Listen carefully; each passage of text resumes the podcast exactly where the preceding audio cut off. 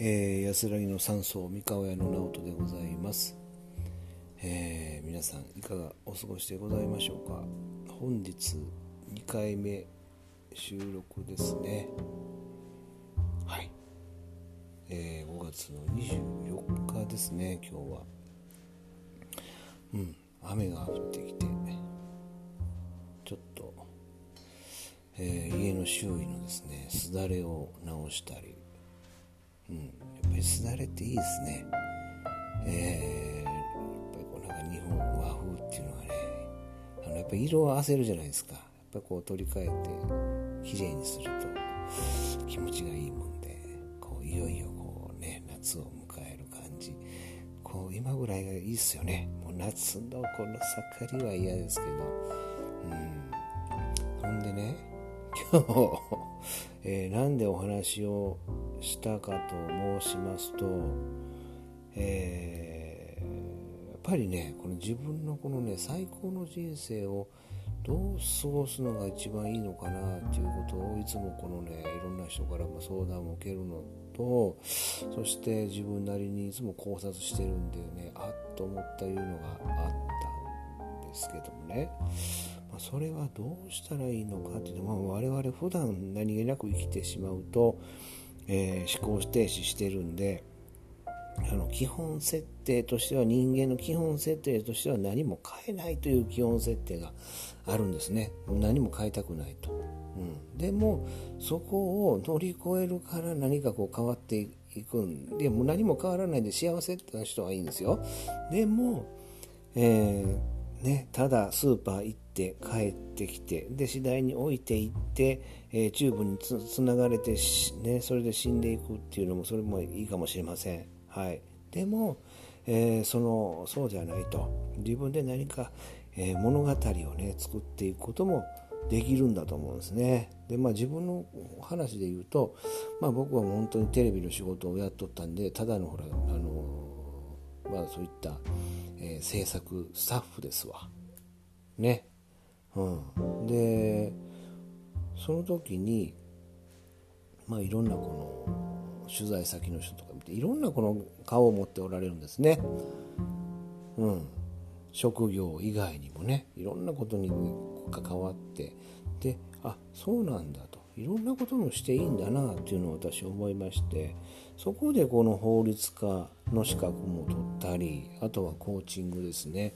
そして今はですね、まあ、自分がもともと仏教系の学校行ってたのと、まあ、テレビの取材を長年ですね、えー、いろんなこの僧侶の方ですね高僧、まあ、例えば東大寺であるとか薬師寺であるとか東照大寺とかね、えー、興福寺であるとか、えー、比叡山であるとかあとは、えー、京都の建仁寺妙心寺とかもう軒並みそんな方のお話を聞いてきてるんですよね。だからそういったお話も使って、まあ、自分自身もですね、えーまあ、西国巡礼の、大先達ですね。8回も回ってるんだからあとお遍路をやってるということでこのまあいわばこの人生のこのしまい方の相談ですね。そんなことも載ったりしてるんですけどね。うん。まあ、そういったこともねこれね全部ねあのやっってきたからこそ今こういうふうにお話ができる。もし何もしてなかったらただのテレビ業界の人だけで終わってるんですよね。うん、だから要は自分で作ろうと思った人には作れるし作れないと思った人には作れないんですよね。作れない。うん、どうせ無理だと思ってる人はもう動かないしどうせできるっていう人は動いてると。で多くの人見てるとできるっていう思ってる人いろんなねインタビューとか話を聞いてるとみんなやできたと思ってる人は不安なんだけれどもそこをやったとやりきったと。だからできた。みんな言うんすねうん。そう。多くの人はでもやらないですよね。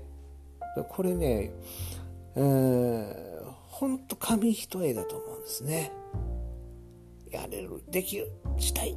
と思うからこう覚悟決まってできるんですと思うんですけどもねせっかくのこう人生のにね、えー、蓋をしてしまってる人ってもうめちゃめちゃ多いなと思って、えー、いるんですよね。うん、でそんな中に、えー、皆さんこうやってもらいたいやってみてもらったらどうかなと思うね。自分がご自身がね好きな映画。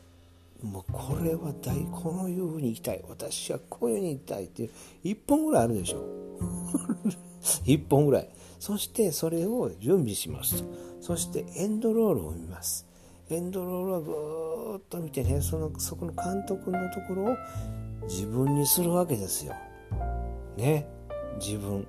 で自分がこれから亡くなるまでにどういうふうに生きるかっていうのが、えー、この映画を見るポイントなんですよね。うん、でこのいろいろこの大体映画で言うとね大体半分以降ですね。半分過ぎた以降以降にこのやっぱりこうピンチとかね何かこう大変なことが起こります。その時にどういうふうに乗り越えるのか。どういうふうにやるのかっていうのをこうイメージしてもらいたい。